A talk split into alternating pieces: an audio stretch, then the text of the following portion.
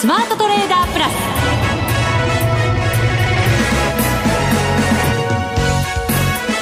全国のリスナーの皆さんこんにちは。内田まさです。この時間はザ・スマートトレーダープラスをお送りしていきます。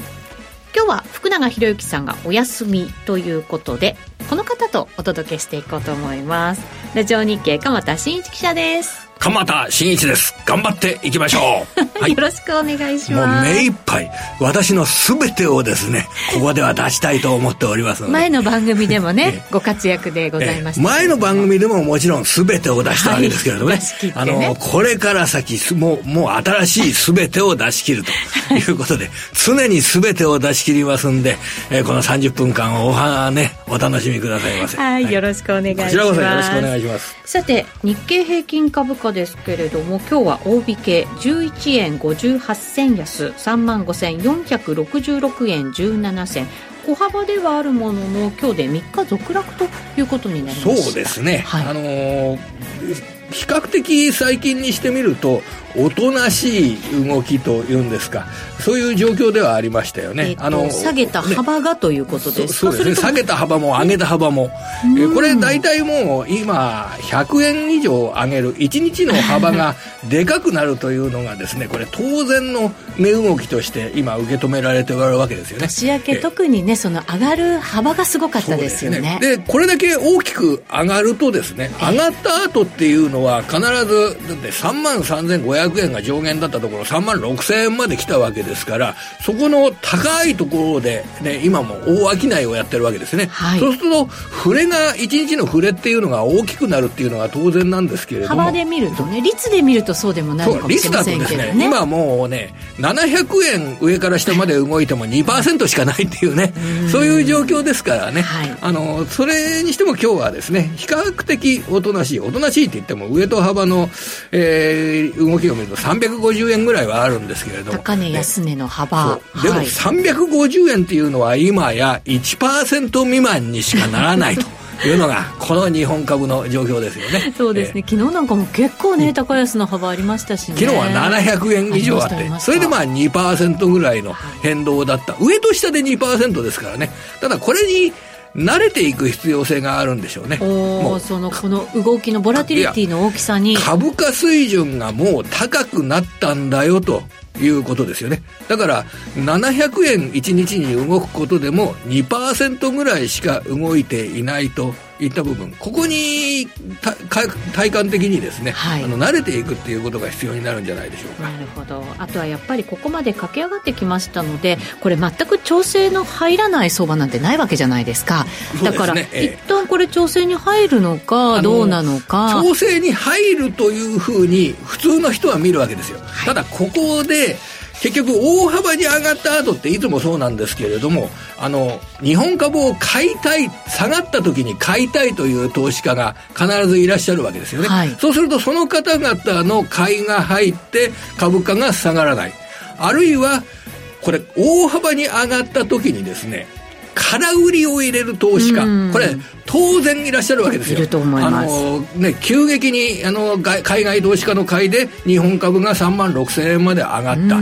で、海外投資家はなぜ買ってるかというと、仕事で買ってるわけですよ。あの、日本株の比率、ね、今まで、えー、日本株は7%しかなかったけれども、改革が進むんだったら、これは9%にしようじゃないかっていうことで、うん、仕事で比率を引き上げるわけですね。はい、それが、えー、先週のもう投資部門別売買状況の結果が出ましたけれども、1兆円に迫る、えー、海外投資家の現物株の買い越しにつながってるわけですよ。はい、これ仕事ですよ。そうですね。企業の価値がもうこれから上がるだろうということがベースとしてあるわけですけれども、仕事で淡々とサラリーマンがえー、株式、日本株を引き上げるというような動きをやったわけですよ。うんで、仕事でやったものに対して、それは相場感を超えるような部分があるので、相場感からすると、こんな急騰というのは、一回売りで対応しなきゃいけない。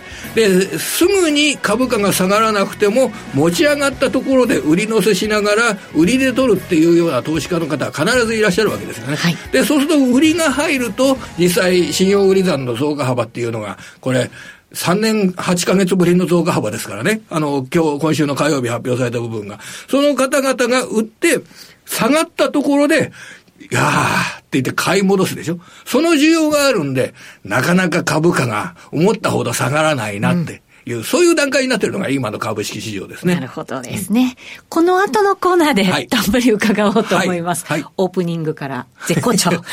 あ、これもあんまり喋るとこじゃなかったんですね。ごめんなさいね。オープニングでございます。はい、オープニングテーマ終わっちゃいました。何でも聞いてください、これで。はい、よろしくお願いします。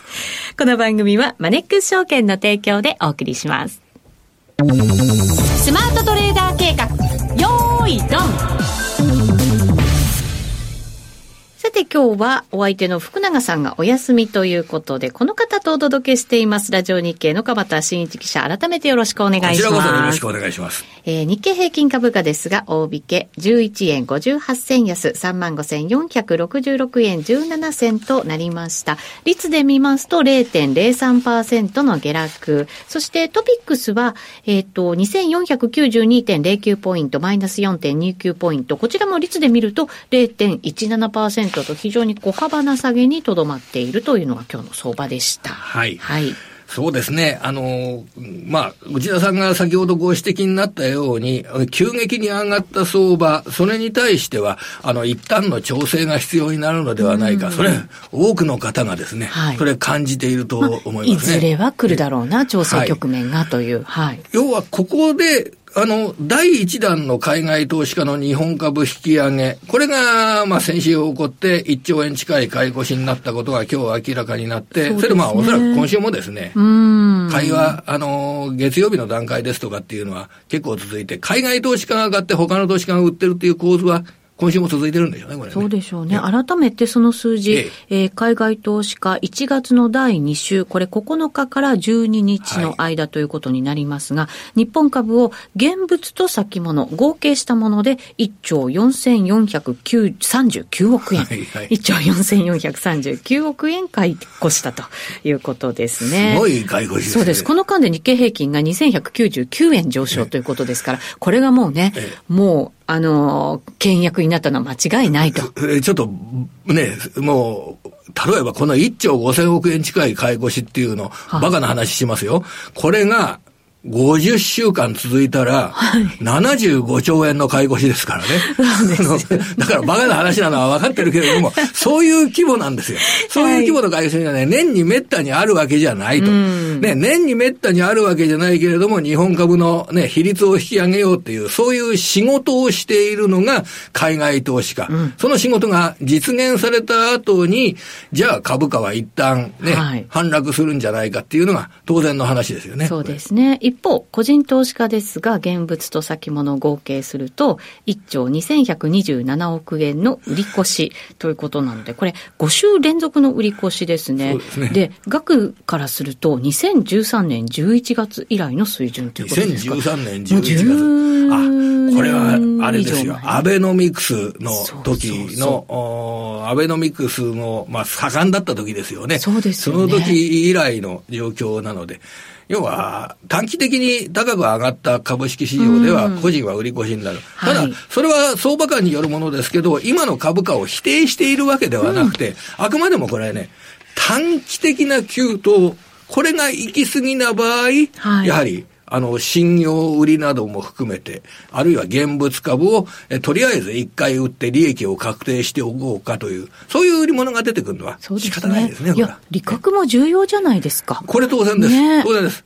それで、この利益確定売りを出した後に、その人たちは、じゃあもう未来永劫日本株に見向くもしないかといえば、そんなことは全くありません。そうです、そうです。まただってファイティングポーズ取れるわけですからね。一回現金にしていて、で、えー、下がったら、まあ、自分のセレクトした株を探して買う。で、下がらなかったら、じゃあ下がらないんだったら、結構強いから、また株を探してみようかなと思って、あの、今のご指摘、すごくいいフレーズだと思います。ファイティングポーズは必ず取り続ける。はい。儲かった株式市場において、ファイティングポーズを取っているという投資家がたくさん存在している。うん、そうですよね。また次も。そうです。だからここで重要なことは、はい、じゃあどんな視点でそのファイティングポーズの対象を探していくのかということ。はい、そうですよね。これが大切だという、そういう場面じゃないですか。そうだと思うんですよ。だから物色ももしかしたら循環物色に入ってるかもしれないし、鎌田さんが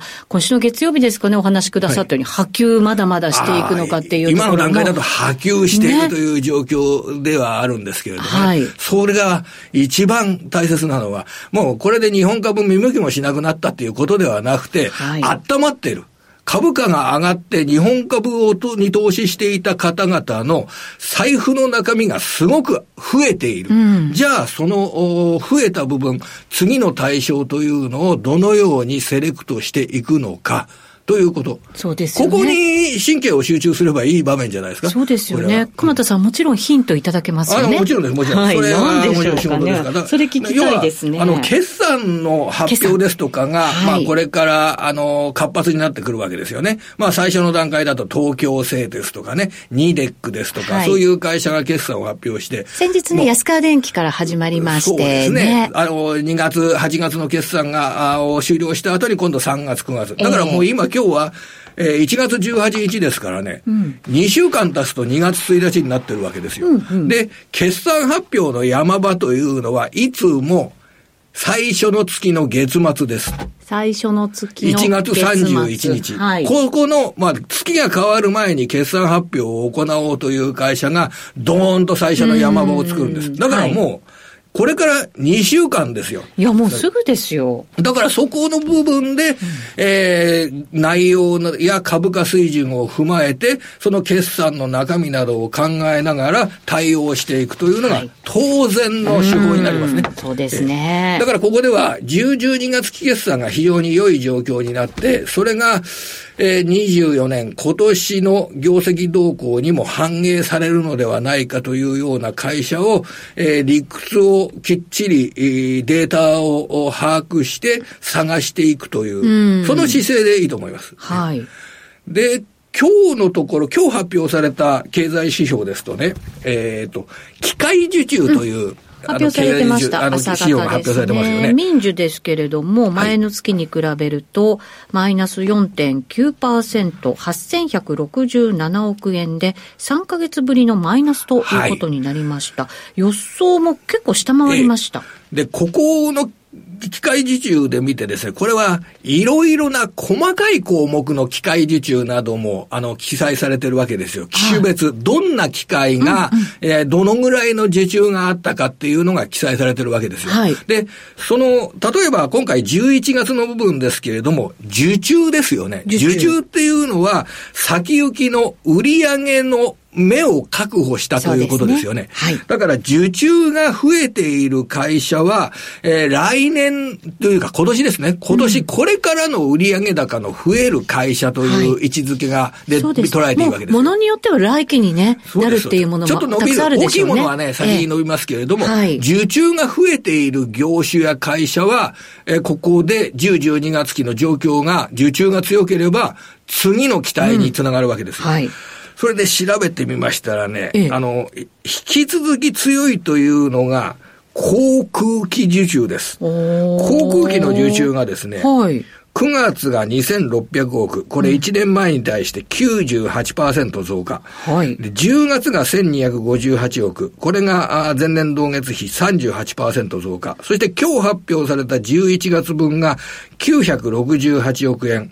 前年同期に対して43%増加。90、11の変化率が98%、38%、43%。で、5月から今回の発表された11月まで7ヶ月にわたって2桁の増加率を続けているのが航空機受注。これ大いにまあコロナの反動っていうところがね、もちろんです。あるでしょうけどね。もちろんです。あの、航空機の輸送が全然ダメだったですね。だからあの時売っちゃったっていうね、航空会社もありましたもんね。そうですね。それで今、この航空機関係の受注が非常に良くなってきて、はい、足元だとですね、あの、ボーイングがちょっと、あの、機械、あの、飛行機の安全問題が不良して、うん、アメリカで株価が下がってるんですけれども、はい、でもそういった、あの、ね、自己対応っていうのは必ずこれ、あの、どこの国の会社でもそれは成し遂げるっていうことになりますから、その意味で、この航空機受注の増加、ここはしっかり押さえておきたいと思います。航空機、はい。まずは航空機。航空機。で、ここはですね、航空機に加えて、あと二つ注目定番を申し上げたいと思います。うん、もう一つは、船です。船船。はい。船はコロナ期に海運市況がぐんと上がりましたよね。上がりました。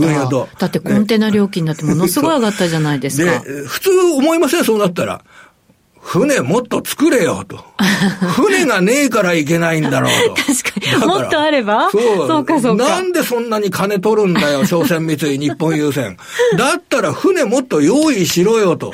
そういうこと普通思うじゃないですか。はい、で、造船の船舶受注。これがですね、9月1800億円、2.3倍、2.3倍。2.3倍。で、10月が1188億円。これも2.2倍。で、11月、今日発表された増船、えー、船舶受注が1800億円。これもまた2.3倍。ずっと2.3倍とか2.2倍が9月、10月、11日と続いてる。ねえー、だから船の関係で、もう実際ね、あのー、名村造船ですとかね、あの、随分株価が、あのー、春先からに、4、6月期の決算の時とか、7、9月期の決算が出た時に上がったんですけどね。はい、これはまあ、あのー、例えば船舶関係のエンジンで強い、えー、三井 E&S ですとかね、そういうような会社の、えー、売上なんかがこれから増えていくんじゃないかなというような発想なんかができるわけですね。なるほど、はい。で、最後がですね、この機械受注ので面白いなと思ったもう一つがですね、最後の一つがですね、はい、これは当たらないですよ、わからないですよ。えー、なんだろう。繊維機械。繊維ですか？繊維を作る機械。これがですね、11月169億円、前年同月比35%増加。はい、で、一月前の10月は170億円、25%増加。うん、9月は199億円、23%増加。2割増ペースが続いてるんですよ。いいですね。これは理屈ですとね、えコロナの後、人々が洋服を着るようになった。それで、はい、えー、洋服の需要、出かけるようになったからね。需要が、うん、これが増えている。で、アパレル、ファッションに気を配るというような状況になると、その洋服を作るために新しい繊維機械の需要が出ている、発生している。これが日本のあの、繊維機械の輸出も含めた受注の増加につく、つながっているのではないかというような、そんな解釈ができます、ね、繊維っていうと、海外の安いところで作ってってイメージがものすごい強かったこれは多いですよ。あの、中国、えー、ブラジル、もう今だとバングラデシュですとかね。ミャンマーとか、ね、あの、そうです。そちらの方で作ったりするわけですけれども、あの、あるいはね、トルコですとかね、うん、あのそういった部分が、あの繊維の輸出、はい、要は繊維の輸出っていうのは、ね、ファッションで優れたところって、あのヨーロッパじゃないですか。そうですね。トルコっていうのが、そのヨーロッパに、えー、繊維を輸出するような生産地として、繊維機械を購入する大口ユーザー。それがあのトルコあたりにあるんですよね。はい、で、そのトルコ向けの繊維機械なんかをね、実績がある供給をしている会社だと、ね、あの、島製機とかね、はい、そういう会社がございますけれどもね、こういったあの、繊維機械の受注などが、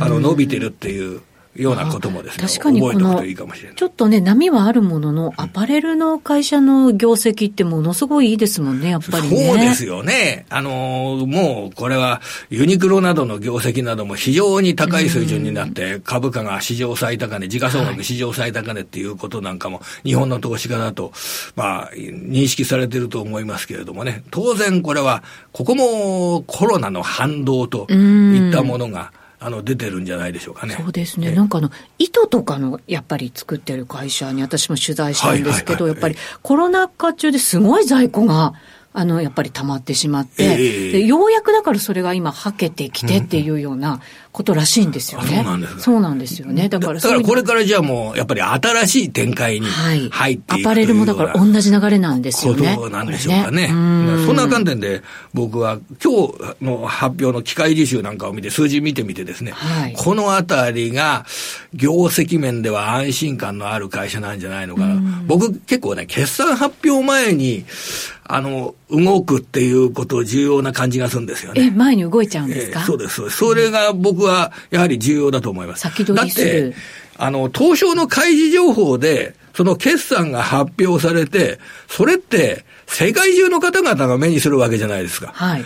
じゃあ、この決算がいいなと。いやー、びっくりした決算だったということで、次の日、会議杯で始まったりして、じゃあどうすりゃいいんですか、それで？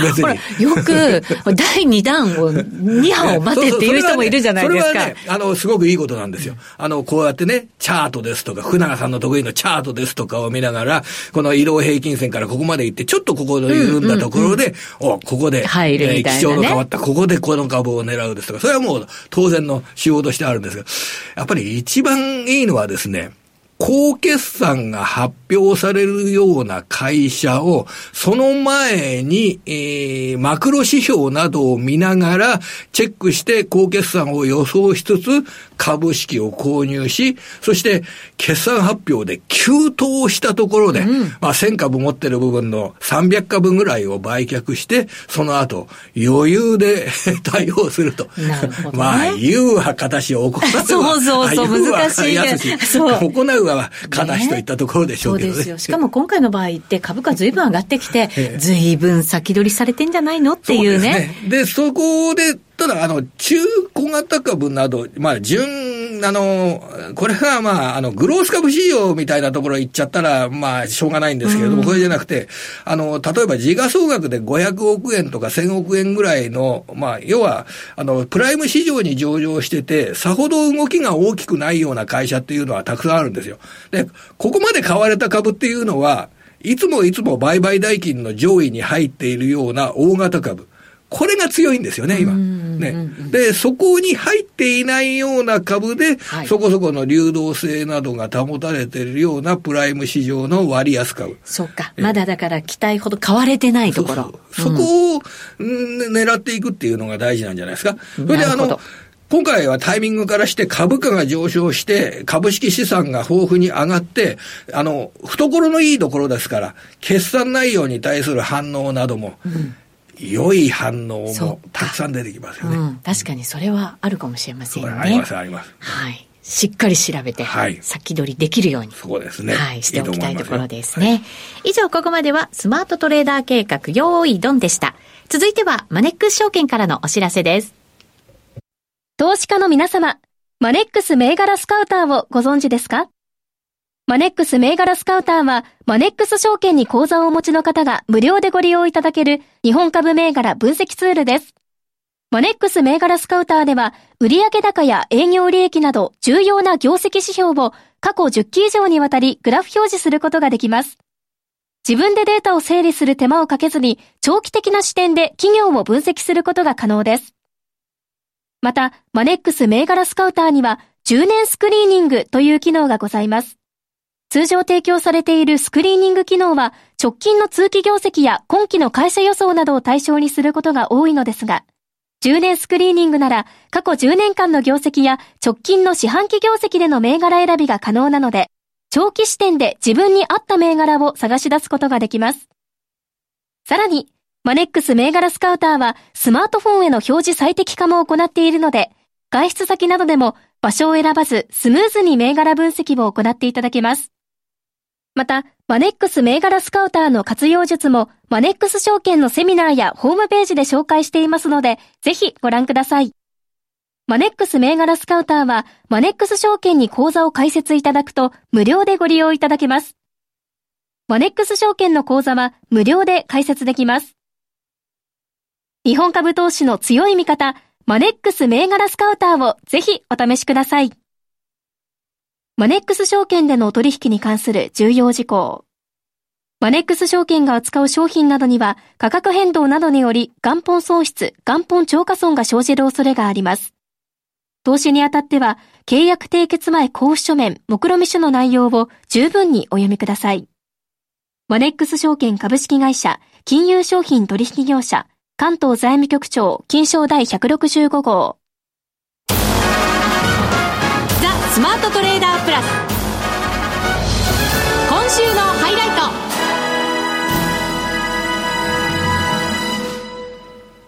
さて今日のスマトレプラスでは鎌田新一記者と共に進めております。はい、引き続き、はい、最後までよろしくお願いします。